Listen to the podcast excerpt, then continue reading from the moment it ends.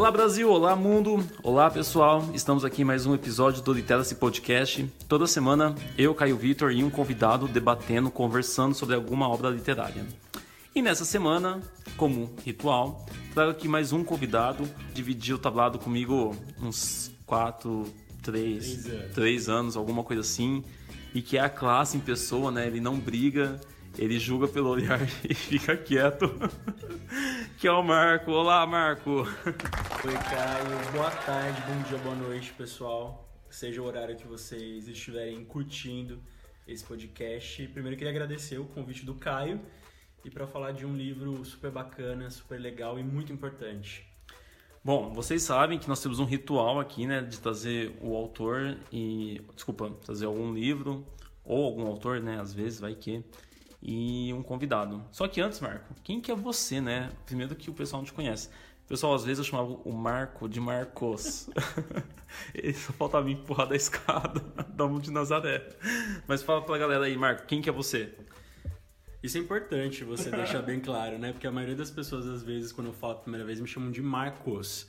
Mas é Marco Antônio. Bom, eu sou jornalista, sou do interior de São Paulo, moro em Londrina já oito anos. Vim para Londrina para cursar a UEL. Me formei em jornalismo pela UEL em 2016. Depois também fiz pós-graduação na UEL em, na área de comunicação e, e cultura política. Sou um apaixonado por literatura, seja literatura brasileira, literatura é, estrangeira, internacional. E por isso que eu fiquei muito contente com, com o convite do Caio e para falar desse livro que eu acho que talvez desses dois últimos anos foi o, livro mais interessante que eu li, assim, que mais me tocou. Vamos lá, pessoal, então, qual que é o livro, né? Me chame pelo seu me nome. Me chame pelo seu nome. É, eu acho que é um, um... O livro foi publicado em 2007, né? 2007. Só que ele ficou mais conhecido agora com a adaptação é. do cinema que aconteceu. E teve várias indicações ao Oscar também. Eu acho que foi por isso que, inclusive, teve esse boom do livro. Exatamente, Caio. O Me Chame Pelo Seu Nome, como você bem falou, ele foi lançado em 2007. O autor é o André Assman, que ele, ele é um autor egípcio, ele nasceu no Egito, ele nasceu em Alexandria, ele tem 69 anos hoje, e só que ele é radicado nos Estados Unidos. Ele mora em Nova York já há muitos anos, se formou em Harvard, ele tem. É, professor de literatura. Professor inclusive. de literatura, inclusive. Vamos demarcar, é importante demarcar isso, essa informação. É, ele tem algumas publicações já, mas o, o talvez o, o, o, livro mais conhecido dele, mais reconhecido dele, seja o Me Chame Pelo Seu Nome, que foi lançado em 2007.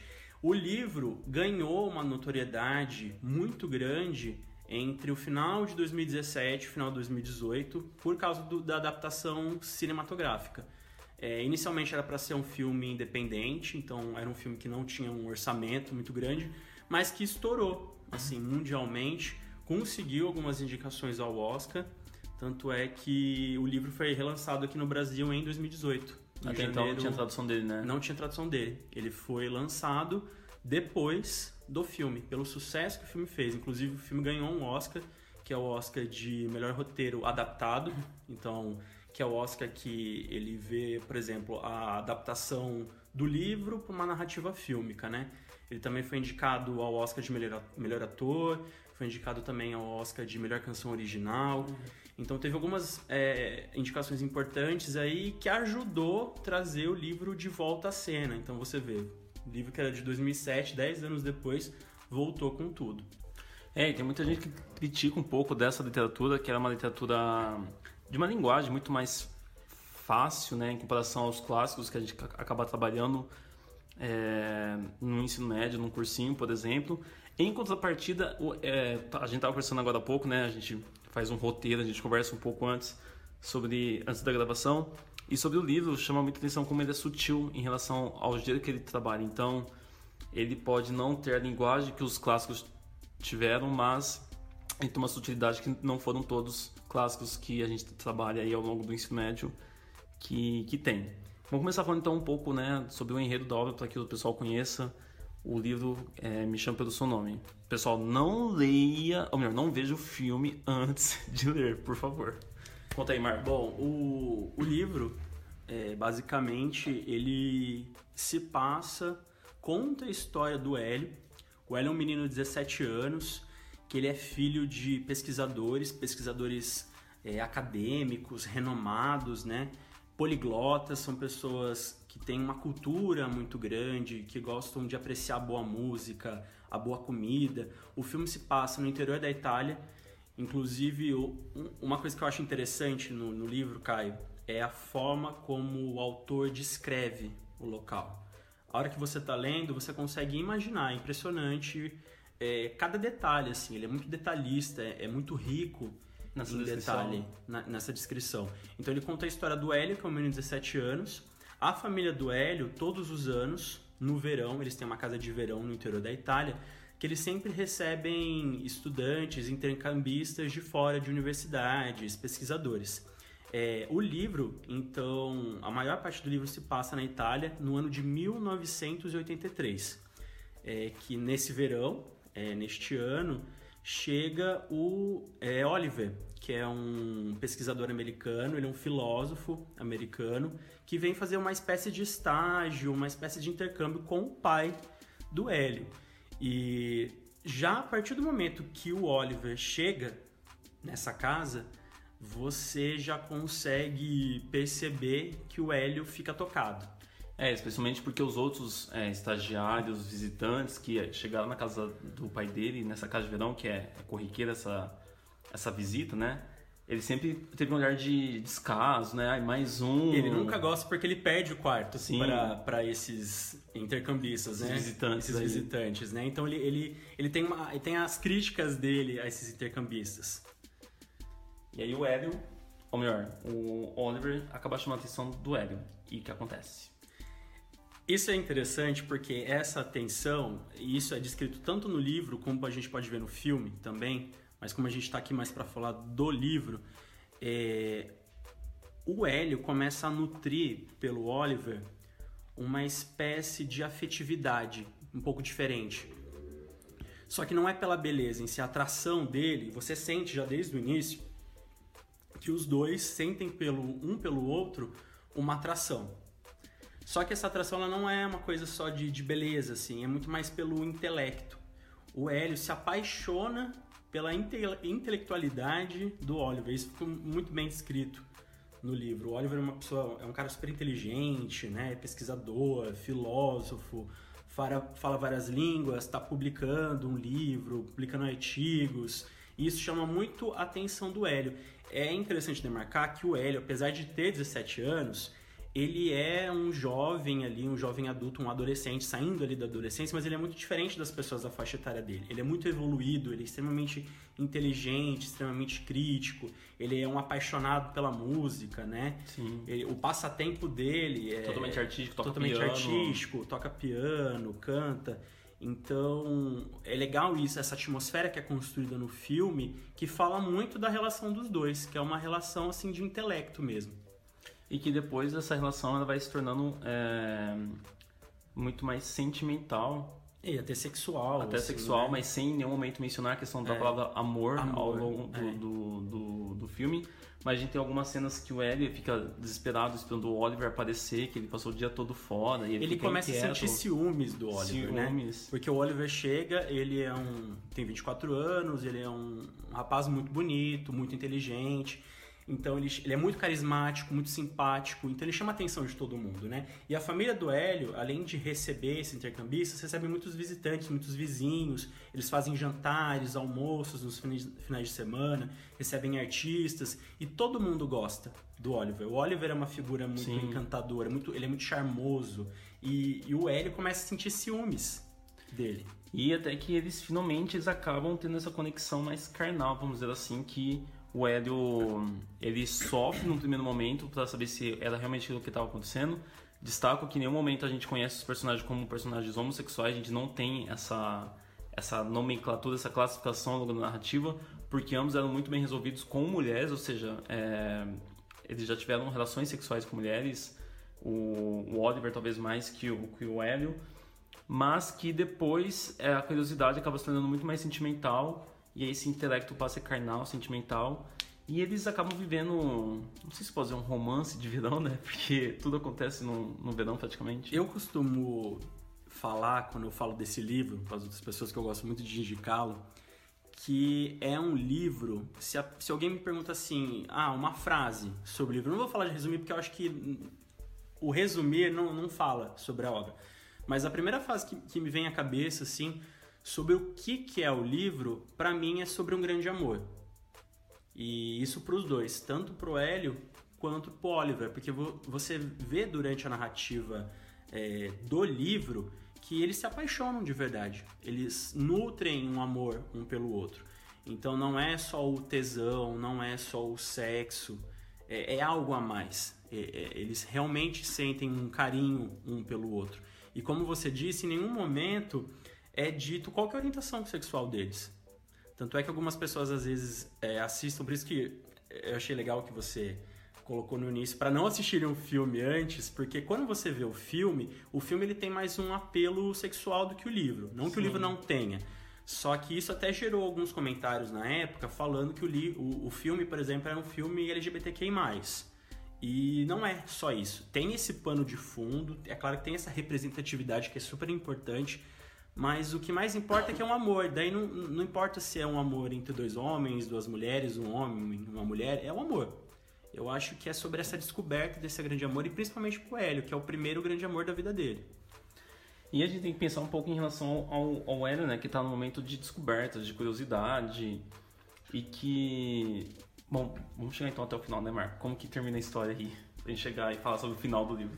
Bom, eles... É, o filme, do, desculpa, o livro, é, eles vão se conhecendo. O Hélio tem até uma certa obsessão pelo Oliver de querer saber onde ele está a todo momento. E tem um momento em que esse amor entre os dois acaba se tornando concreto. Então eles se beijam, eles têm relações sexuais e eles começam. A... Isso acontece no final do verão. Então quando está prestes o Oliver ir embora. Então que é uma parte até um pouco triste porque eles se perguntam por que, que a gente não teve isso antes, né? Porque um, um tanto o Oliver quanto o Hélio já tinham desde o começo, desde a chegada do Oliver, é, essa atração um pelo outro.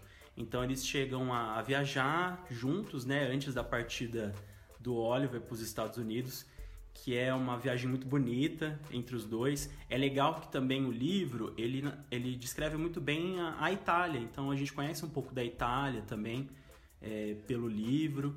É um pouco da arte italiana, da cultura, da gastronomia muito italiana. Forte, parece isso, né, isso é livro. muito forte culturalmente. Talvez até porque o autor tem uma ligação muito forte com a Itália. Ele, já, ele chegou a morar, apesar dele ser egípcio, radicado nos Estados Unidos, radicado nos Estados Unidos, ele chegou a morar na Itália. Então, isso é muito forte, né? essa cultura italiana. E acaba que o Oliver acaba indo embora. Ele tem que voltar para os Estados Unidos e o Hélio fica devastado.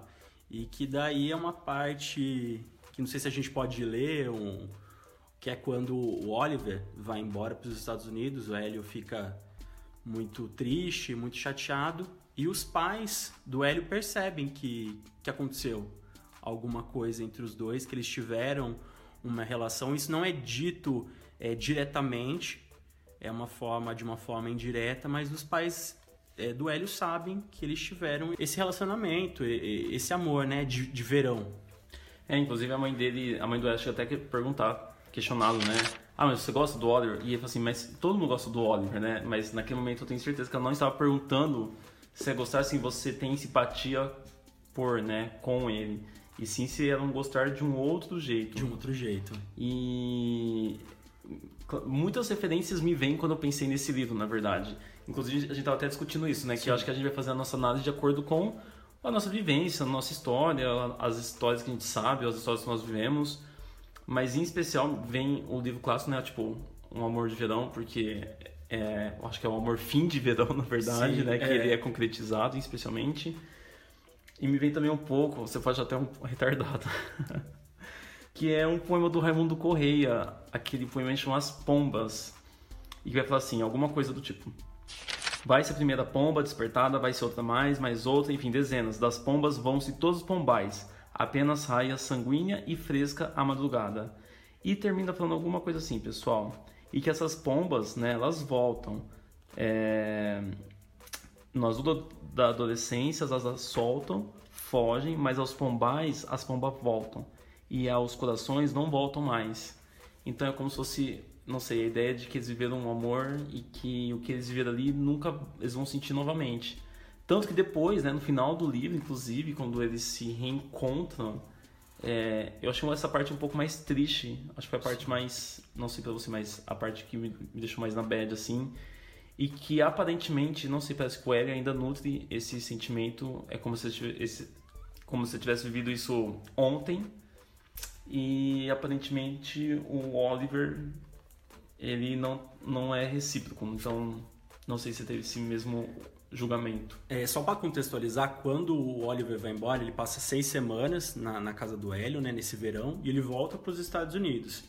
E depois, no decorrer, no, no, continuar do livro, bem no final do livro, isso já é bem no final, no último capítulo, na última parte do livro, é, passam-se alguns anos, né? Os anos se passam e, e mostra já o, o, eles em outras situações. Então, o Oliver já está casado, ele está casado, ele casou com uma mulher, o Hélio tá solteiro, se formou na universidade, e eles se reencontram. Sim. E aí é, é triste, porque é bem isso que você falou. O Oliver conseguiu, ele, ele nutre esse sentimento indo pelo Hélio, é uma coisa que ele nunca vai esquecer. Os dois falam isso, né? Eu me lembro de tudo. Os dois deixam bem claro isso. Um nunca esqueceu o outro. E talvez nunca vai esquecer. É. E, e, e, é muito bonito isso, porque é de um afeto, de um carinho que ficou ali guardado no coração, na alma de cada um. E só que eu também tive essa impressão quando eu li o livro, que o Hélio não superou essa grande paixão. Ele tentou é, namorar outras pessoas, ficou com outras pessoas, experimentou outras coisas. Ele era um menino super jovem, 17 anos, Sim. quando ele, ele teve esse grande amor, né?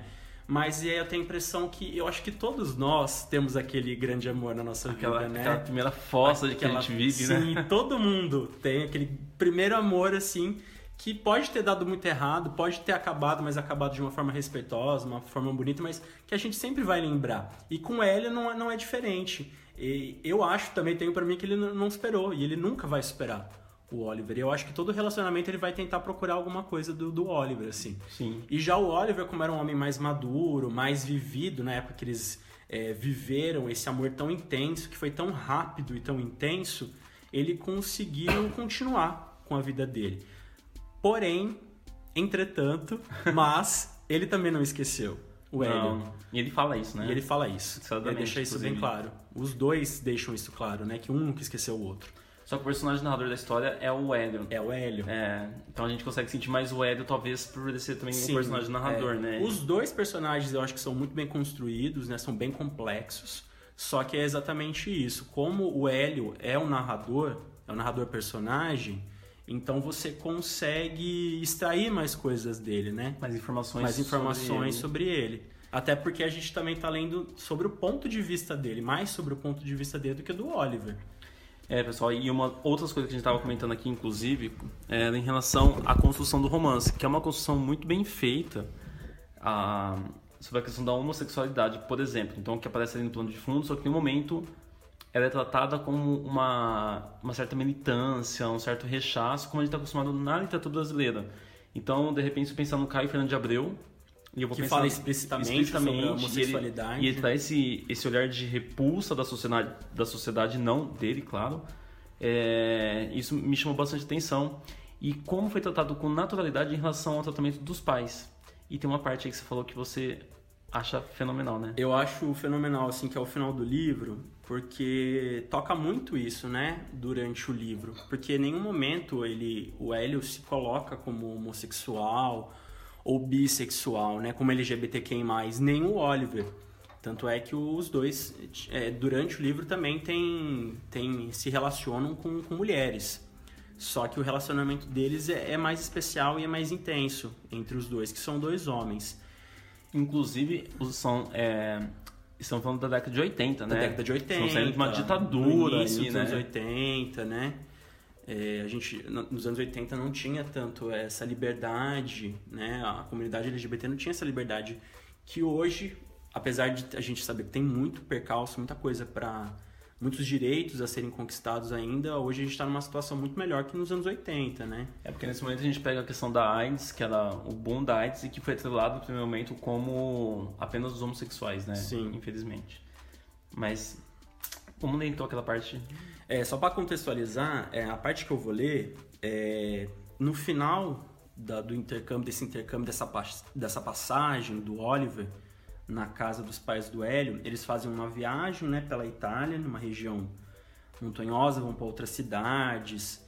E daí depois o Oliver vai embora. E o Hélio fica é, triste, para baixo. E em um momento os pais percebem isso e o pai dele vai conversar com ele. Porque o pai dele talvez perceba que ele teve esse grande amor e ele tá machucado porque o, o homem que ele gosta foi embora. E os dois na, na sala é, começam a conversar. E daí é praticamente assim um monólogo do pai dele. Que ele fala assim, ele olha pro, pro Hélio e fala: Olha só, vocês tinham uma bela amizade. Talvez mais do que amizade. E invejo vocês. No meu lugar, muitos pais esperariam que a coisa simplesmente sumisse ou rezariam para que seus filhos se reerguessem logo. Mas eu não sou um desses pais. No seu lugar, se houver dor, cuide dela, e se houver uma chama, não a apague, não seja bruto com ela. Arrancamos tanto de nós mesmos para nos curarmos das coisas mais rápido do que deveríamos, que declaramos falência antes mesmo dos 30 anos e temos menos a oferecer a cada vez que iniciamos algo novo com alguém. A abstinência pode ser uma coisa terrível quando não nos deixa dormir à noite e ver que as pessoas nos esqueceram antes do que gostaríamos de ser esquecidos. Não é uma sensação melhor, mas não sentir nada para não sentir alguma coisa, que desperdício. Pesado, né? É pesado e, e muito bonito Sim. ao mesmo tempo é uma maturidade que a gente percebe a ausência dessa maturidade é. ainda na sociedade do século 21 e se a gente pensar um pouco, né, tipo 2007, então a gente não tem esse boom ainda das tecnologias, a gente está começando com a internet ainda descado da época, em que não vamos falar que a informação é tão fácil como ela é hoje. Sim. E hoje, mais de 10 anos passaram, a gente, a gente não tem pais assim ainda que trazem, retratam, trazem esse tema com tanta naturalidade. É, imagina um pai nos anos 80 falar isso para um filho, né? É, seria irônico, na verdade, né? Isso e, e é muito bonito porque e eu acho assim, na verdade, mais do que ele falando que querendo dizer assim que tá tudo bem, o filho dele ter se apaixonado por um outro homem e ter tido essa coisa bonita, é, ele fala, eu acho que mais do que isso, é ele deixar claro pro Hélio que seja um homem ou que seja uma mulher, para ele viver aquele sentimento. Seja um sentimento de felicidade, seja um sentimento de tristeza. Hoje a gente está inserido numa sociedade em 2020 que às vezes as pessoas são um pouco egoístas e têm medo de viver as, as novas experiências, né? E o que o pai dele fala é, é, é ao contrário disso, que a gente tem que viver. Sentimentos, né? Sentir. Sim, ter a gente se permitir, permitir. Eu acho que essa é a palavra. A gente tem que se permitir. Sim. Permitir viver um grande amor, viver um grande romance, uma aventura no trabalho. E sabe que área da nossa vida. E, e, sabe que eu acho que essa é a sacada do livro, inclusive, sabe? É trazer, na verdade. É, é, um, é, um, é um menino, né, que tem esse momento de, de angústia, de dúvidas em relação à sexualidade, em relação ao amor só que ao mesmo tempo ele tem uma família totalmente amparada e que passa de um, algo tão normal e que a questão da homossexualidade, como a gente já mencionou, é, fica totalmente com plano de fundo, plano né? De fundo, Isso não é. é. discutido. Na verdade, é. a gente tá falando aqui porque choca um pouco a gente em, em uma sociedade tão, vamos dizer assim, moderna que a gente fala que nós somos, né? E que a gente não tem essa visão de um pai lá dos anos 80, por exemplo. E também o autor, né? O próprio autor, que ele não é homossexual, ele é casado, tem filhos e tudo mais eu achei interessante que eu fui pesquisar algumas entrevistas dele e ele vai falar que o bom escritor é um bom ator. Então o ator é aquele que ele faz a vítima, né? Ele faz os dois lados da moeda. E a mesma coisa seria então o escritor. Então o escritor ele não resgata da a sua vida pelo personagem aéreo e Oliver. Em contrapartida, você percebe que eu tenho algumas, algumas informações que são sim da, da sua vida, então a questão da Itália, que ele já morou lá há algum tempo, é, o apreço pela arte, que ele é um professor e ele fala que ele é apaixonado por música, inclusive que aparece. Ele é muito apaixonado pela arte clássica. Clássica, né? né? A mitologia aparece bastante. Desculpa, a arte grega aparece bastante ali no livro. Então acho que a sacada do, do livro, acho mais essa questão da simbólica que ele traz para nós e como que ela é retratada. Eu achei o texto totalmente poético. Totalmente poético. poético, é. É uma linguagem fácil, mas muito poética. É, é, é uma linguagem assim, e muito como eu, como eu já disse anteriormente, é, é muito rica em detalhes, né? Esse foi o primeiro livro que eu li desse autor e eu já fiquei encantado. E os assim, personagens também são personagens que não seguem um padrão, então são totalmente fogem de estereótipo, se a gente pensar um pouco sobre isso. E a questão da erotização, que ela. Eu estava conversando, conversando com o Marco, pessoal, mas é uma erotização que me traz um pouco a ideia do romantismo. Ela não é vulgar, Não é vulgar, né? Existe o desejo, só que o carnal, ele é um segundo plano, porque o primeiro plano é o sentimental. Sim. Então essa erotização também ela é muito bem expressa com no livro com as palavras do autor. E no mais, Marco, você mencionou que tem o livro 2. É, na verdade. Seria a sua dica de leitura? O, o, ano passado, o, o autor o André Assima, ele lançou um livro chamado Find Me, que é colocado como uma continuação do Me Chame Pelo Seu Nome.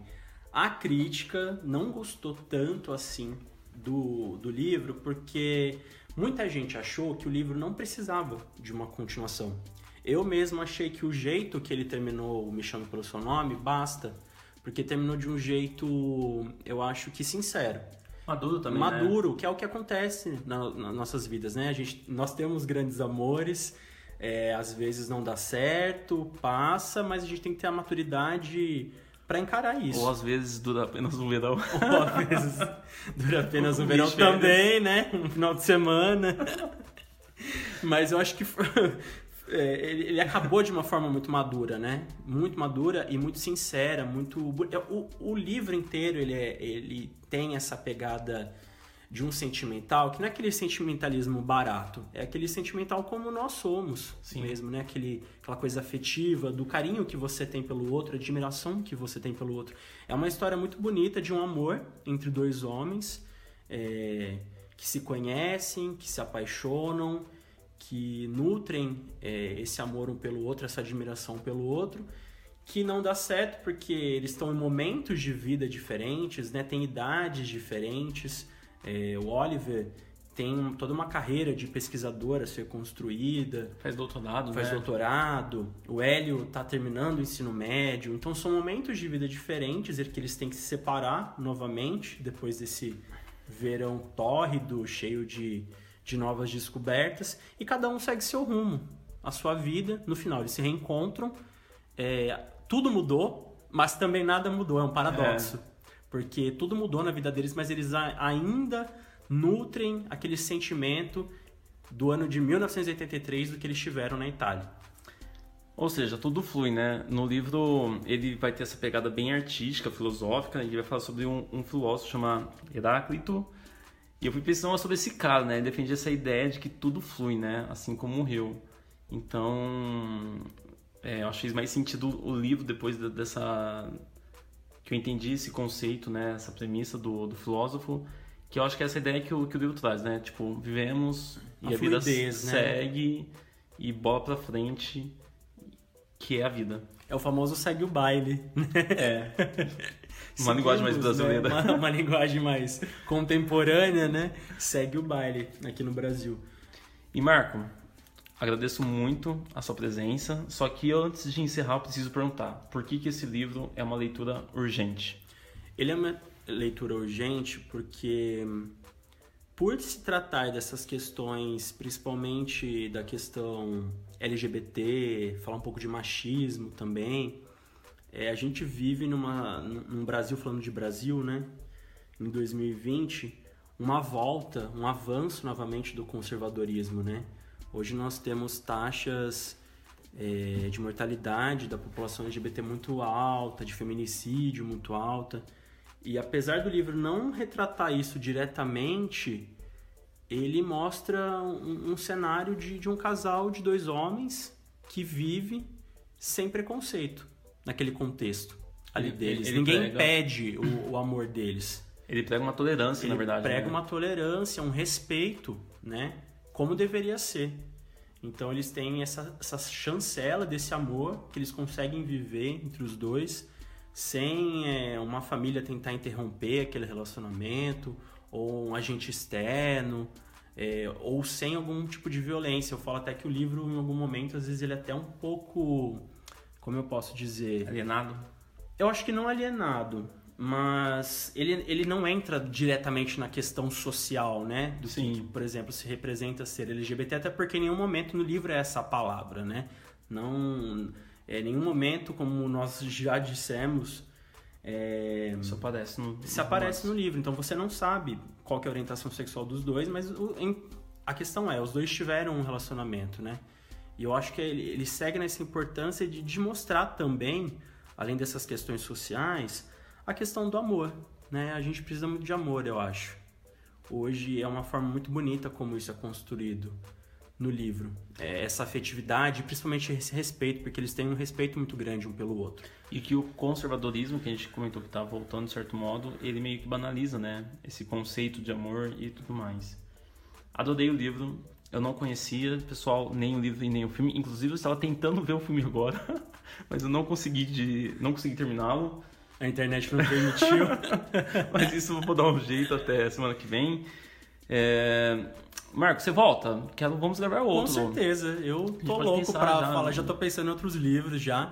E só pra deixar assim uma última dica, Caio, pro pessoal, pedir então que por favor leiam esse livro, que é um, é um livro muito legal, ele não é um livro muito extenso. Curtíssimo, pessoal, Ele li não- em um é, dia. Ele não tem 300 páginas, ele tem 280 e poucas E páginas. você quer saber sempre o que acontece. É, e ele é, ele, ele provoca, né? Isso de você querer. Cada página que você vira é, é uma emoção diferente.